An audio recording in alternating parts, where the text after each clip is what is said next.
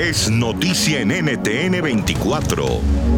Hola, soy Idania Chirinos y esta fue mi conversación con Vanessa Neumann, la embajadora del gobierno interino de Venezuela ante el Reino Unido e Irlanda, sobre la decisión del Tribunal Superior Británico que autoriza a la Junta ad hoc nombrada por el gobierno interino a disponer de las reservas en oro depositadas en un banco de Inglaterra.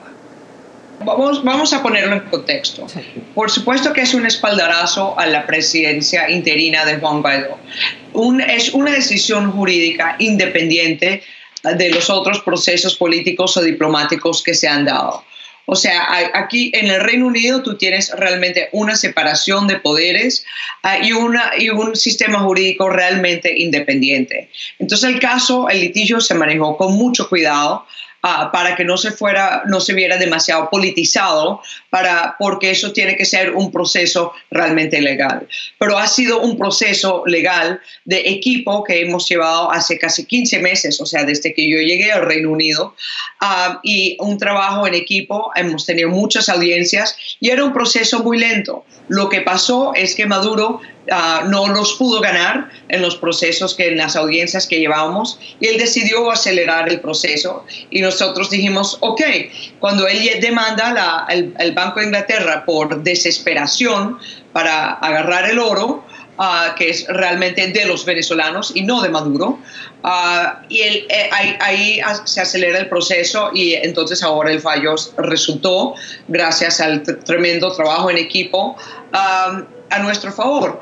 Pero una decisión jurídica así es realmente contundente, porque significa, es, tiene mucho más peso que una, una decisión plenamente política o diplomática.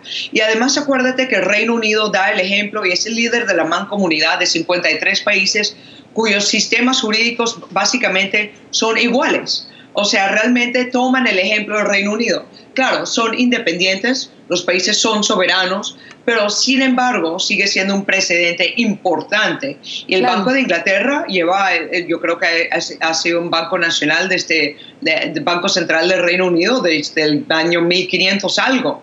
O sea, como, you know, por medio milenio y realmente da el ejemplo a los otros a, los otros bancos centrales. Entonces debe tener va a tener una resonancia mundial. Lo, cual sienta un precedente porque además en derecho eh, hay la figura de la jurisprudencia sentada, es decir, cuando ya hay una jurisprudencia y se presenta un caso similar en otra parte, esto anterior ya sienta un precedente. Exactamente. Entonces monta dos tipos de precedentes. Uno para Venezuela en términos de otros activos que se podrían encontrar en otros países, ciertamente es un espaldarazo para ir a otros bancos centrales y decir, mira, el Banco Central de Inglaterra nos, nos reconoce, dame las cuentas, dame, muéstrame los activos. Ah, entonces, eh, debería ser, es, es, como es sin precedentes, es un poquito difícil realmente predecir y darte casos específicos. Hoy por hoy no me quiero, no quiero cometer un error, ¿no? En ese sentido, pero es, es muy fuerte. Pero también monta precedentes para otros países. Ponte tú que de repente no este mes, pero dale un año, dos años, cinco años, en diez años, otros casos de otros gobiernos legítimos ah, enfrentando otras dictaduras, ponte tú mucho en África, podría también usar este precedente. O sea, y ese precedente habrá salido por el caso de Venezuela. Entonces, en ese sentido, tendrá una resonancia no solo para el pueblo venezolano, sino para la democracia mundialmente.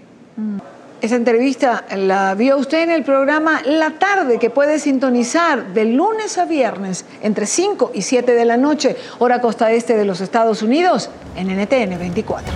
NTN 24, el canal internacional de noticias con información de interés para los hispanos en el mundo.